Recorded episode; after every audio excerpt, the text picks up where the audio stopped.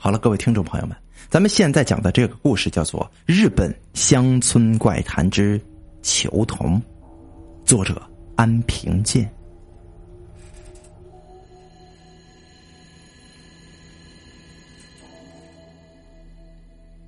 一，四颗石头的秘密。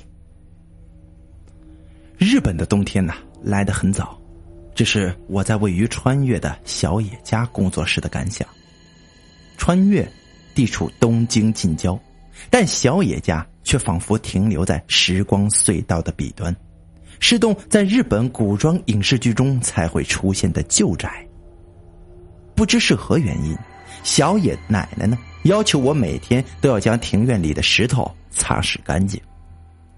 这庭院里的石头和中国式造景的庭院石有些不同，只有四颗。依照指南针定位的结果，分别坐落于正东、正西、正南、正北。我想啊，这可能跟风水有关，但没听说过风水石要天天擦拭才能发挥作用的。这四颗石头看来不过是一般的岩石，上头上没刻字儿，也没题字儿，更没精心雕琢过。这不晓得小爷奶奶为何要尽力的保持它们的清洁。我一边按照他的吩咐，一边蘸水擦拭石头，一边冻得直打哆嗦呀，不免抱怨起我大学宿舍的室友小原晴子。若不是到东京与土生土长的晴子住在一起，我不会相信日本竟也有甜躁不休的女人。晴子是我同班同学，由于报道时正好一前一后，我和她成为了室友。可晴子。说话实在太多了，多到让人受不了了，所以呢，我借口说到亲戚家住，搬了出来。我呢是在网上和小野和小野小姐呢联系上的，她甚至同意我不必支付房租，直接免费入住她的老家，条件是要当她五岁侄子的伴读兼中文家教老师。小野小姐最后语重心长的告诉我。因为小野家族是传统的名门望族，要我别在意小野奶奶的傲慢，更别把她的讽刺当成一回事岂知啊，小野家并不如小野小姐所言，只有小野奶奶一个人独居。事实上，还有位很，事实上呢，还有位名叫惠里的女佣呢。奇怪的是，她不用做清洁石头的工作。据说我来之前，全部都由小野奶奶自己处理。小野小姐说出让我免费居住的条件，惹得这位大奶奶大骂她不需要人来陪她。他俩好不容易从每天擦拭石头为谈妥条件，才使我顺利入住。也就是说，我免费居住这个老宅的条件，是每天要帮他擦拭石头，可以不收我房租。小野小姐的侄子拓海是个可爱的五岁小男孩，听说他父母每个工作日都会很晚才下班，于是我必须在下午四点左右来到幼儿园接拓海过来，陪他读书，直到用完晚餐之后。他父亲大概在晚上八点左右才会来家里接他。这天呢，我正在擦拭石头的时候，一阵寒风吹来，在打喷嚏的同时，我冻得通红的手无意间一使劲儿，惊人的现象发生了，我竟然推倒了一颗石头。作为风水阵的石头，怎么没埋进土里呢？脑中迅速闪过影视剧里风水遭到破坏的恶劣后果。该不该告诉小野奶奶我犯了错呢？啊不，不能告诉他，他知道后一定会赶我出去的。也也也也许这不是风水阵吧？也也许只要复原就好了吧？恰好此时会里在喊我吃早餐，我赶紧将石头扶正，装作若无其事的进屋子。还好小野奶奶没有发现呢。度过了平静的一天之后，夜里下雨了。想起明天清晨又要在冷风中擦拭石头，我竟然辗转反侧，难以入眠。侧耳倾听雨声，却听见不同于雨声的啪嗒、啪嗒的奇异声响，是从庭院中传出来的。难道是早上推倒风水时引发了异状吗？在好奇心的驱使下，我拉开了纸门，只见大雨滂沱，庭院里却什么异状都没有。二，看不见的红衣小女生。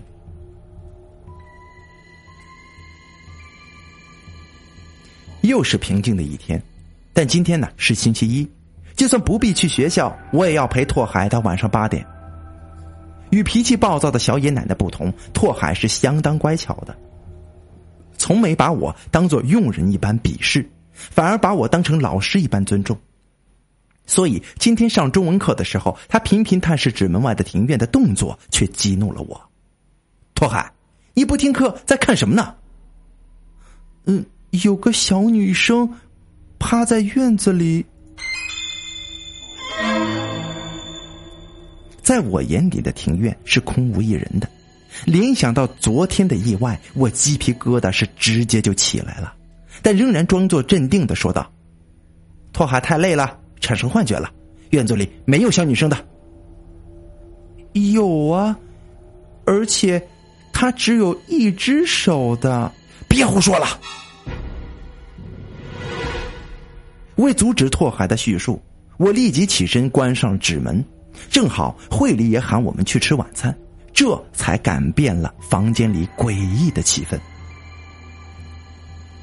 小野家的晚餐时刻是相当的凝重，小野奶奶总是紧绷着脸，身为他孙子的拓海是不敢说话的，会里则是迅速安静的打理一切用餐事宜。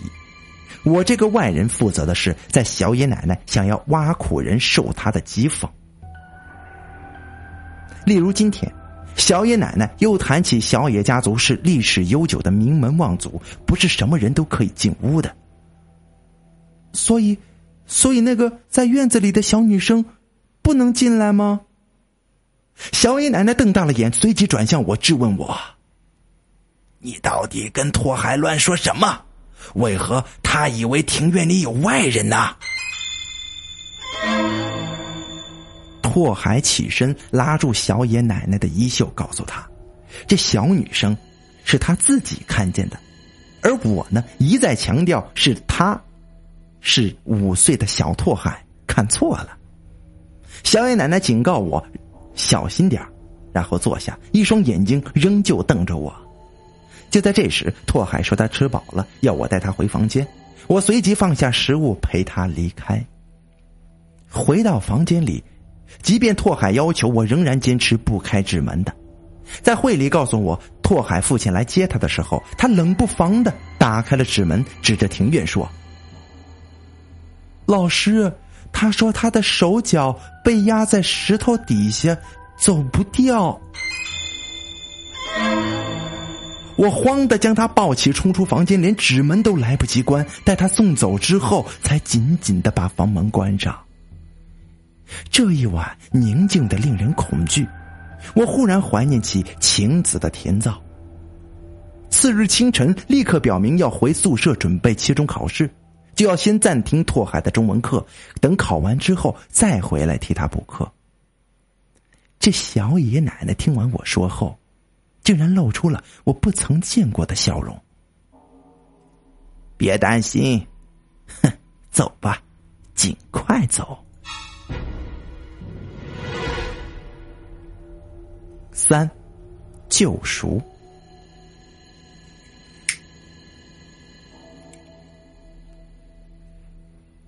一回宿舍，晴子像闷了很久似的，拉着我连珠炮一般的说个不停啊，叨叨叨叨的。我虽然一直这样烦躁，一直烦他甜躁，但有人陪伴的感觉真的是很好啊。就这么逃避了一周。当要再次回到小野家的时候，我忍不住向晴子吐露了小女生的事情，以及小野家庭院里的四颗石头。晴子睁大了眼睛对我说：“四颗石头也许是日本怪谈中常见的封印。”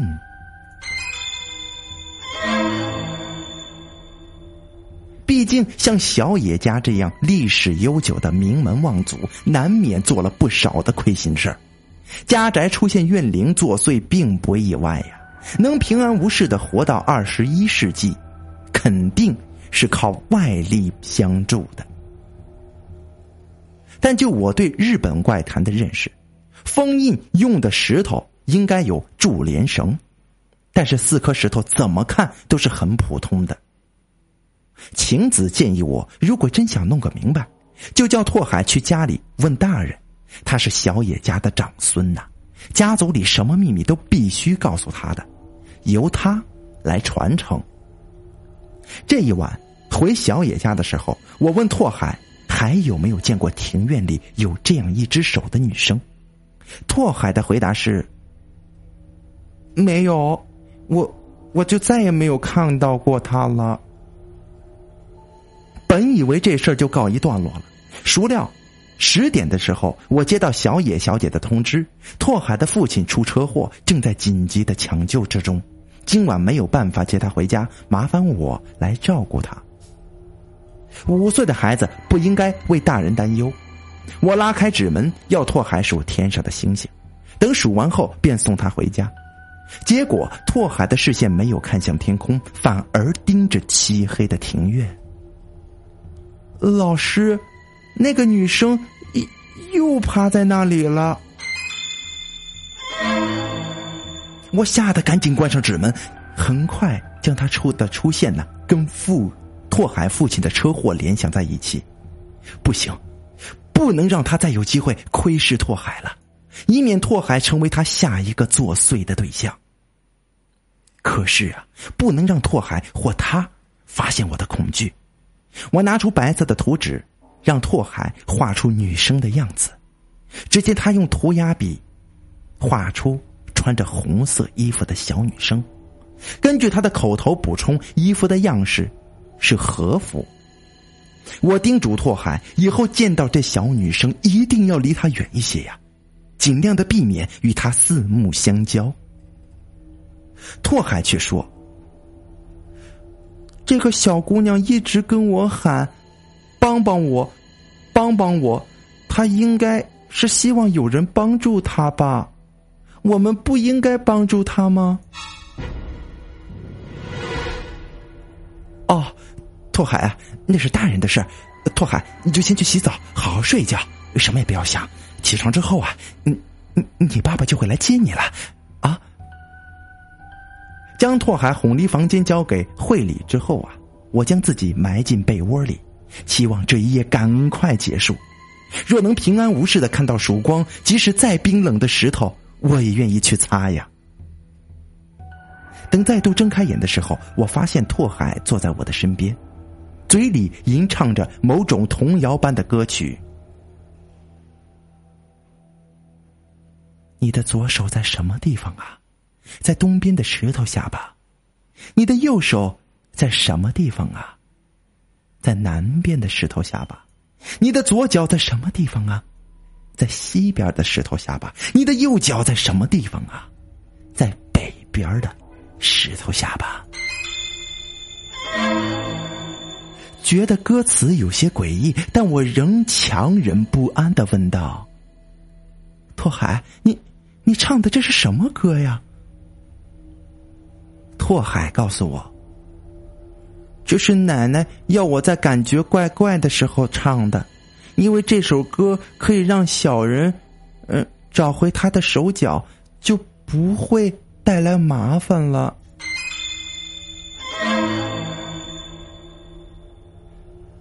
看来呀，那天我的不慎确实释放了某种被镇压在石头下面的东西，这东西是会带来祸端的。可是凭小野家的财力，为什么不干脆请一个除灵高手一劳永逸呢？我将疑惑告知晴子的时候，他建议我再推倒两颗石头，反正小野家有制服那东西的咒语，看样子只压着一只手或一只脚，那东西也逃不走。不如啊，你试试看呢。这天天一亮。小野奶奶急着出门探望拓海的父亲，我拿出四颗石头的位子，回想自己推倒的是那颗南边的石头，便一口气儿推倒西边与北边的石头。在夜里，我听见庭院里有人穿着木屐走动的声响，我害怕的不敢亲眼确认，只听见声响在纸门前截然停止。方向不打算进入我的房间吗？他停留片刻之后，又走回了庭院里边。漫长的一夜结束之后，我打开纸门，发现纸门外有泥巴写成的“帮帮我”三个字，高度大约是一个五岁儿童的身高。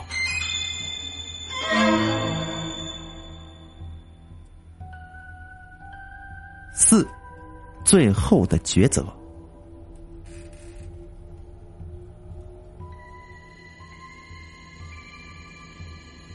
晴子说：“这应该是走不掉的座敷童。”晴子出身于日本岩手县，他的故乡自古以来流传座敷童是一种会为家庭带来好运的精灵，但座敷童并不是永远居住在某个家庭的。当他来的时候会穿白色的衣服，当他换上红色的衣服的时候，就表示要走了。根据晴子的猜测。拓海所见的红衣小女生之所以只有一只手，就是小野家的祖先为了挽留住做夫眼，残忍的将他的手足全砍了下来，分别用石头压在庭院的四方。至于为何这石头会被我轻易的推倒，可能啊是因为年代久远，后人对此也不甚了解，才放胆给我这个外人去处理吧。可能也是一切冥冥之中，早有注定吧。做夫童既想离开，却被强制留在小野家，并不会改变他带来的好运的本质。也许呀，这就是小野家历来经久不衰的原因。如今我给了做夫童离开的契机，难怪他会一再向我暗示帮帮我。另外。晴子还说，他之所以坚信红衣小女生是座敷童，是因为一般的怨灵或者妖怪，理论上是不分年龄层次的，是都可以看见的，而他却只有五岁的拓海可以看得见，而大人据说呢是看不到茯苓童的，座敷童。晴子还说呢，趁小野家的人还没回来，要我想一想该怎么办，是要一走了之，还是要拯救这可怜的座敷童呢？我不知道拓海的父亲发生车祸是否与座夫童有直接的关系。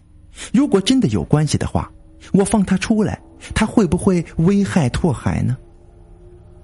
我找出拓海画的红衣小女生，从拓海的画中看不出他有恶意呀，甚至拓海提到他时，他总是在笑的。是否意味着他并不是以可怕的一面来惊吓拓海呢？而是将拓海当做是可以帮助他的人来跟他交流呢？终于，我下定了决心，马上收拾好行李，将所有的石头都推倒后，再以最快的速度回到宿舍里。